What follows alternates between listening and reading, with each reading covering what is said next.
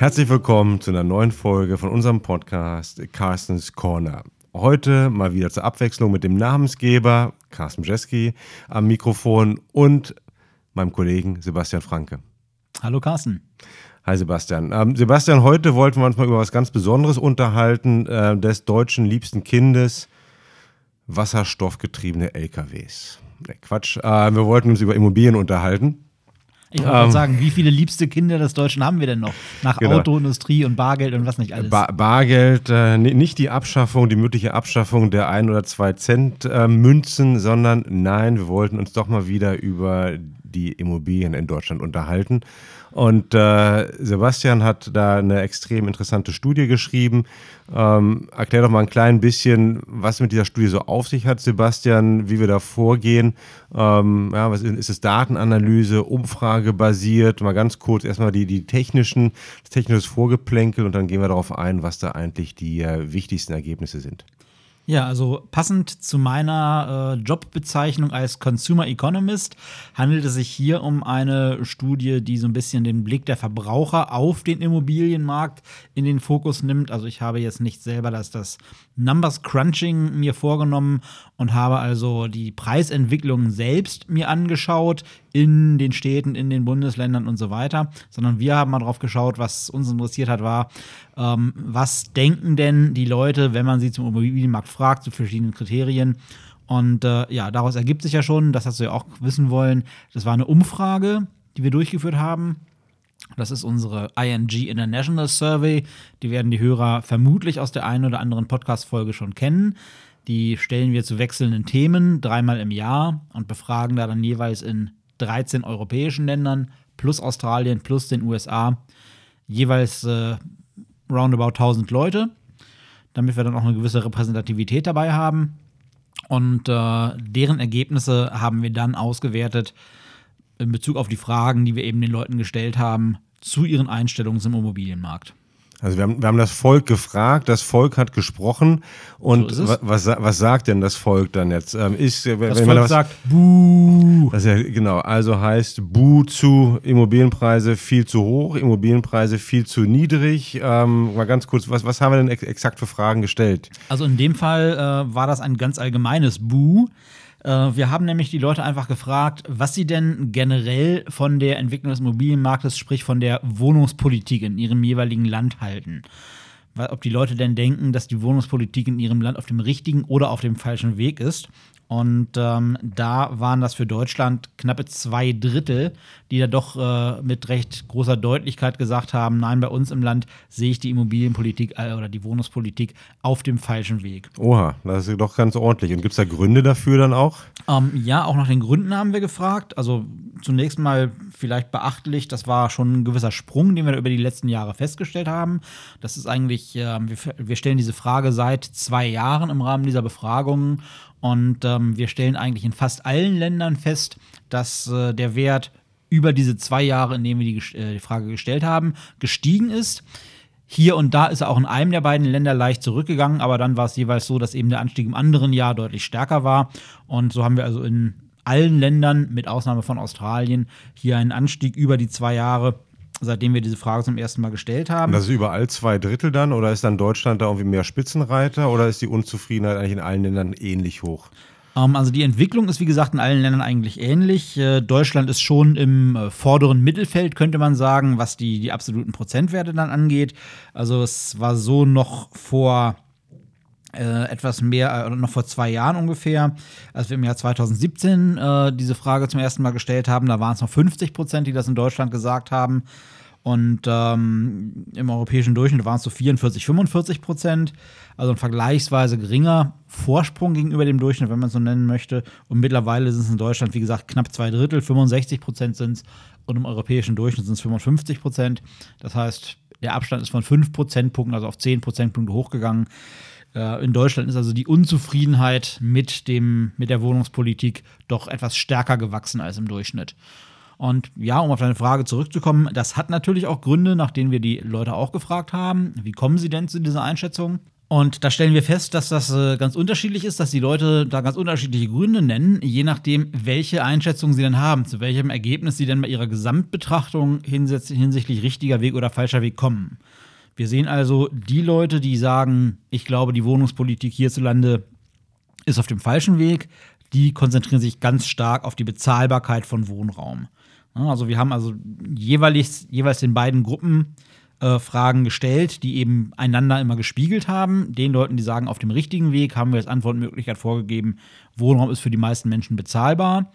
Und denjenigen, die gesagt haben, ich sehe Deutschland auf dem falschen Weg in der Wohnungspolitik, den haben wir als möglichen Grund vorgegeben, äh, Wohnungen sind für die meisten Menschen unbezahlbar. Und so über verschiedene Aspekte hinweg haben wir das eben jeweils gespiegelt.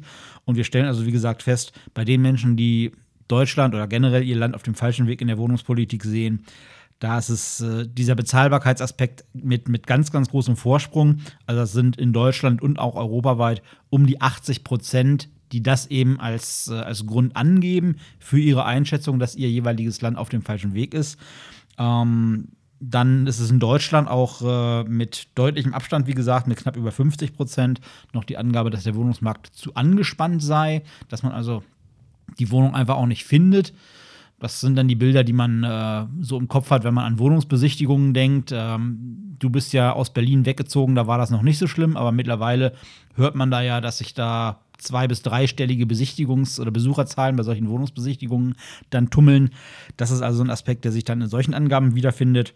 Und ähm, was ganz interessant ist, auch in vielen Ländern wird angegeben, dass die Wohnungen im Vergleich zu anderen Ländern, teuer oder nicht bezahlbar sein.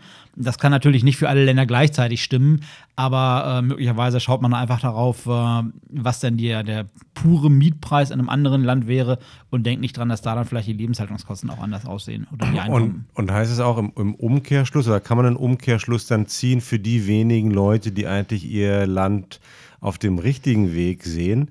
Warum die das finden dann 20 Prozent in Deutschland, dass die Wohnungen immer noch extrem bezahlbar sind, zum Beispiel? Oder äh, kann ich da irgendwelche Schlüsse ziehen? Ja, also auch danach haben wir gefragt. Äh, das sind ungefähr 18 Prozent in Deutschland und 28 Prozent europaweit, die eben der Meinung sind, dass ihr jeweiliges Land in der Wohnungspolitik auf dem richtigen Weg ist. Und da stellen wir fest, äh, die Leute, die diese Angabe machen, die fokussieren sich nicht mit ganz so deutlichem Abstand wie auf der anderen Seite, aber die fokussieren sich hauptsächlich auf äh, den Wohnungsmarkt als Anlagemöglichkeit. Also der meistgenannte Grund, äh, der dort dann auftritt, äh, man kann darauf bauen, dass Wohnimmobilien eine gute Anlage sind. Das geben also in Deutschland und auch europaweit etwa 45 Prozent der Befragten, die das Land auf dem richtigen Weg sehen, als Grund für ihre Einschätzung an. Und äh, das ist damit der meistgenannte Grund. An zweiter Stelle kommt dann der Punkt, es bestehen viele Investitionsmöglichkeiten. Und äh, ganz offensichtlich ist es aber auch so, dass äh, die Menschen, die ihr Land auf dem richtigen Weg sehen, äh, zumindest von diesen extremen Entwicklungen bei den Mieten, die man im, im, Einzelfall sehen kann, nicht so betroffen sind. Also das ist auch ein Punkt, äh, der dort genannt wird. Wer sein Land auf dem richtigen Weg sieht, da ist dann der drittmeistgenannte Grund tatsächlich, dass man Wohnungen für die meisten Menschen noch für bezahlbar hält. Okay, aber das heißt auch jetzt mal über Pi mal Daumen ganz schnell genommen, was gerade 20 Prozent sehen ihr Land auf dem richtigen Weg, davon weniger als die Hälfte, die das als gute Investition sehen, da spreche ich also über 10 Prozent ungefähr der, der Befragten. Äh, heißt das ist richtig, es ist ja auch so, Wohnen als Investition oder Wohnraum als Investition ist ja in Deutschland ähm, eigentlich kein großes Ding. Ne, du müsstest ja dann quasi Vermieter sein und das sind ja nicht viele. Ja. Ne, und auch, äh, dass man quasi die eigene Immobilie, in der man wohnt, als Wertanlagemöglichkeit, als Geldanlagemöglichkeit sieht, das ist ja auch in anderen Ländern verbreiteter. Da gibt es dann zum Beispiel gerade in den angelsächsischen Ländern diese sogenannte Property Ladder, also diese Wohneigentumsleiter, auf die man dann gerne einen Fuß bekommen möchte, wie man so schön sagt. Und ähm, da ist es dann durchaus üblich, dass man eben in vergleichsweise jungen Jahren sich erstmal eine kleine Wohnung kauft, anfängt, die abzubezahlen und dann äh, sich langsam weiterentwickelt. Dann später eine größere Wohnung, dann ein größeres Haus, dann noch ein größeres Haus und eben jeweils dann äh, den vorherigen Kredit abbezahlt, quasi mit dem, mit dem äh, Erlös des Verkaufs und dann eben ein neues Haus kauft. Das ist in Deutschland zum einen nicht so Teil der, der Kultur, sage ich mal. Da gibt es diese Property Ladder in der Form eigentlich nicht. Die meisten Leute, die eine Immobilie kaufen, gehen schon davon aus, dass sie da äh, doch sehr, sehr lange darin wohnen werden. Und es ist natürlich auch schwieriger dadurch, dass einfach die, die begleitenden Kosten bei so einem Hauskauf, Schrägstrich Verkauf in Deutschland ganz anders sind. Ne, sowas wie Maklerkosten, äh, Grundbucheinträge, Notargebühren, was man da nicht alles hat, was ja auch gerne mal 10 bis 15 Prozent des Transaktionspreises bei einem Haus dann ausmacht. Äh, das gibt es in der Form zum Beispiel in angelsächsischen Ländern nicht so. Na gut, und geht natürlich auch nur so lange gut, solange die Preise tendenziell immer steigen. Das äh, denke ich ein bisschen an Herrn Ponzi. Ähm, was, ähm, wenn wir dann äh, doch, was, ich wollte eigentlich mehr darauf hinaus, noch, dass irgendwie dann so eine, eine Schere, die auseinandergeht. Ja? Lass es mal die 10% sein, die, äh, die Pi mal Daumen dann noch irgendwie kaufen, um zu investieren. Ich weiß natürlich auch, dass wir in, in der Studie auch gefragt haben, ähm, ob denn der Preis mittlerweile überhaupt noch äh, der heiß ist und richtig ist ähm, oder ob eigentlich die meisten Leute eigentlich vom Preis abgeschreckt werden und darum zu den Nichtkäufergruppen gehören. Kannst du darüber noch was sagen?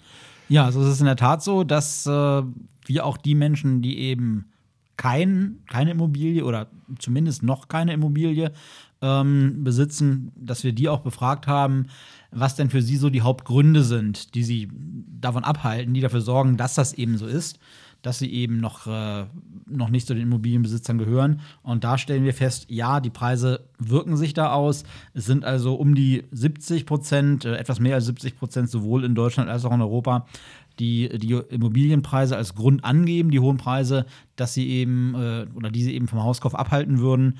Ähm, und äh, das ist auch der meistgenannte Wert. Und an zweiter Stelle mit recht wenig Abstand, mit knapp unter 70 Prozent, wird jeweils genannt, dass man einfach Angst davor hat, sich hohe Schulden aufzuladen. Ja, man geht, es geht ja auch hier um beträchtliche Summen und die werden ja zum Großteil finanziert und äh, das schreckt in der Tat auch äh, äh viele Leute ab. Wir werden doch schon über, über Finanzierung, über Preise sprechen. Ähm, ja, was wenn ich natürlich an Immobilien denke, kommt sofort immer die Frage, ist es denn noch bezahlbar? Ähm, dann darf natürlich so eine Umfrage, so eine Frage definitiv nicht auslassen. Und ich gehe mal davon aus, dass wir die Frage auch mehr oder weniger gestellt haben. Genau, die haben wir auch äh, fast genau so äh, gestellt, nämlich äh, nach der Bezahlbarkeit. Und zwar haben wir das getan in der Form, dass wir die Menschen gefragt haben, wie einfach oder schwierig es denn ist, die Wohnkosten, sprich bei Mietern die Miete oder bei Hauseigentümern, die ihr Haus finanziert haben oder ihre Wohnung, äh, da eben die Hypothekenraten aufzubringen. Und ähm, da stellen wir eigentlich sowohl im Durchschnitt wie eigentlich auch in allen Ländern der Studie fest, dass äh, diese Tragbarkeit sich zunächst mal über die über den mittelfristigen, über die mittelfristige Vergangenheit äh, positiv entwickelt hat. Also die, der Anteil der Menschen, die gesagt haben, das ist für mich schwierig oder sehr schwierig, das waren zwei von fünf Antwortmöglichkeiten bei dieser Frage. Der Anteil ist also von 2013, wo wir die Frage zum ersten Mal gestellt haben, bis 2017 eigentlich überall beständig zurückgegangen und äh, entwickelt sich seitdem aber wieder nach oben. Wo waren wir da 2013, um mal so eine Größenordnung zu bekommen? Also im europäischen Durchschnitt waren wir da 2013 äh, noch bei 45 Prozent, die da angegeben haben, dass es für sie schwierig oder schwierig ist, Miete- oder Hypothekenraten zu tragen. Und in Deutschland waren wir dabei knapp unter 20 Prozent. Also da haben wir dann natürlich äh, vergleichsweise viele äh, Länder, die sich nach der Finanzkrise noch nicht so gut und so schnell erholt hatten wie Deutschland, wo eben die Menschen dann einfach größere Schwierigkeiten damit hatten, ihre Wohnkosten zu tragen. Wie gesagt, in eigentlich allen Ländern und auch im Durchschnitt sah es dann so aus, dass bis 2017 diese, diese Werte also deutlich gesunken sind. Wir haben also im europäischen Durchschnitt äh, dann nur noch so ungefähr 27 Prozent gehabt, die das angegeben haben, liegen jetzt mittlerweile aber wieder so bei 36, 37 Prozent. Oha. Und in Deutschland? In Deutschland äh, waren wir dann 2017 bei äh, etwa 14 Prozent und äh, sind da jetzt aber auch wieder deutlich in die Höhe gegangen und liegen da so bei 23, 24 Prozent, die das angeben. Nein, Entschuldigung, bei 22 Prozent etwa. Okay, das heißt, dass sich letztendlich Zinsentwicklung, positive äh, Arbeitsmarktentwicklung ähm, und doch steigende Immobilienpreise irgendwie so gegenseitig ähm, ausgleichen, dass wir wieder auf diesem Niveau von 2013 angekommen sind. Mal, ähm, ich denke natürlich auch sofort dann an Zinsen, ich denke an die EZB und stelle mir dann noch die Frage, gibt es denn da eigentlich einen Unterschied zwischen Mietern und äh, Immobilien- oder Haus- oder Wohnungseigentümern? Ähm, und was mich auch interessieren würde, ja sicherlich, wie, wie, wie das in Deutschland aus, aber auch, ähm, dass jetzt in einigen Ländern gibt es viel mehr ähm, Hypotheken mit, äh, mit variablen Zinsen. Also kann man da auch zum Beispiel sehen, dass jetzt Immobilienbesitzer in Spanien ähm, extrem stark von, äh, von der EZB-Zinspolitik profitiert haben. Also tatsächlich ist Spanien das Land, bei dem die äh, generelle Entwicklung, also über Mieter und äh, Finanzierer hinweg, ähm, quasi den, den deutlichsten äh, Effekt zeigt über diesen Zeitraum 2013 bis 2017. In dem Fall sogar 2018 war da für Spanien der Tiefpunkt, wo die wenigsten Menschen von Schwierigkeiten berichtet haben. Das waren also in Spanien äh, um die 48 Prozent, die das noch 2013 gesagt haben. Und das waren dann nur noch etwa 22 Prozent im Jahre 2018. Generell kann man sagen, dass, äh, wenn wir auf den, auf den Durchschnitt schauen, auf den europäischen Durchschnitt, dass da die Entwicklung bei den äh, Hausfinanzierern äh, quasi ähnlich verläuft wie bei den Mietern, wohingegen in Deutschland die Mieter etwas stärker profitiert haben als die, als die Finanzierer. In diesem Zeitraum, wie gesagt, 2013 bis 2017. Wenn wir auf den Anstieg schauen, der sich seitdem ergeben hat, über alle zusammen, da stellen wir aber sowohl für Deutschland wie auch im Durchschnitt fest, dass dieser Anstieg fast vollständig zulasten der Mieter geht. Also da berichten von äh, in Deutschland wie auch im europäischen Durchschnitt berichten da die Finanzierer quasi zu ähnlichen Anteilen von Schwierigkeiten mit ihren Hypothekenraten. Aber der Anteil der Mieter, die eben sagen, ich kann meine Miete nur mit Schwierigkeiten zahlen, das ist schwierig oder sehr schwierig für mich, der ist eben deutlich in die Höhe gegangen. Zum Beispiel in Deutschland äh, von 2017 bis 2019 äh, von 15 auf 25 Prozent oder im europäischen Durchschnitt von 21, 22 Prozent bis etwa 32 Prozent. Okay, heißt für Immobilienfinanzierer doch mal ein großes Mille Grazie Mario. Ähm, für Mieter sieht es ein bisschen schlechter aus. Ähm, was mir natürlich sofort dann ans Denken bringt, wir haben ja auch eine super ähm, Mietpreisbremse in Deutschland. Ähm, das heißt, die müsste doch dann von, von all diesen Leuten, wenn die merken, dass sie eigentlich immer mehr Schwierigkeiten haben, ihre, ihre Miete zu finanzieren, dann müsste da, da doch eigentlich eine große Jubelstimmung ausgebrochen sein bei der Mietpreisbremse in, in Deutschland. Ist das auch so? Naja, also zunächst mal ist es natürlich so, dass diese Mietpreisbremse ja gar nicht jeden betrifft und gar nicht für jeden gilt. Damit wird ja Kommunen äh, oder es wird.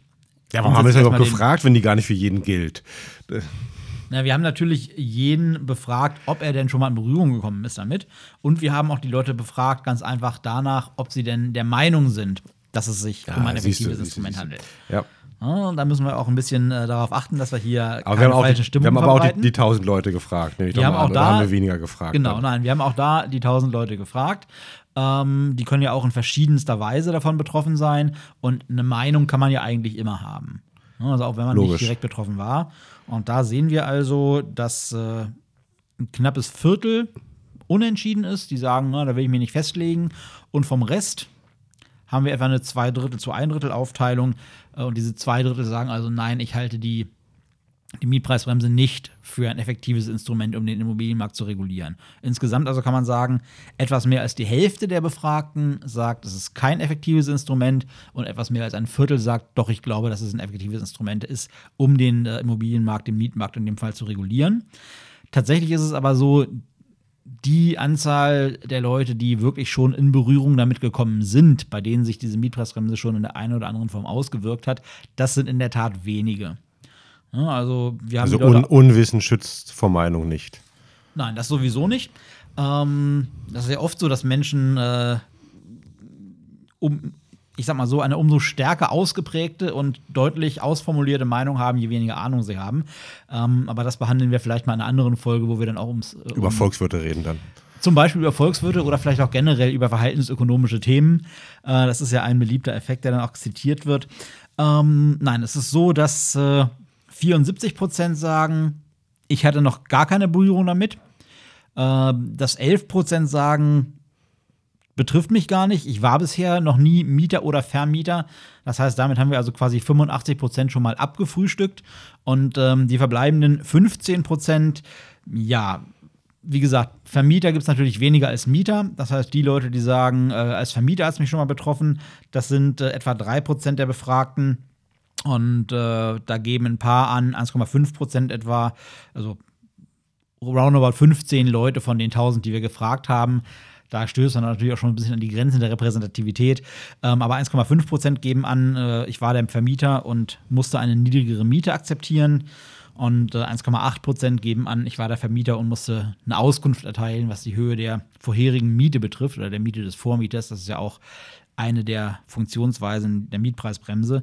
Bei den Mietern sieht es ähnlich aus, wenn auch auf leicht höherem Niveau. 4,4 Prozent sagen, ja, ich konnte eine Mietsenkung tatsächlich für meine Wohnung erreichen, die ich gemietet habe. Und äh, etwa 6 Prozent sagen, ich habe zumindest eine Auskunft eingeholt unter Berufung auf die äh, Gesetzgebung der Mietpreisbremse, eine Auskunft über die Miete, die der Vormieter gezahlt hatte.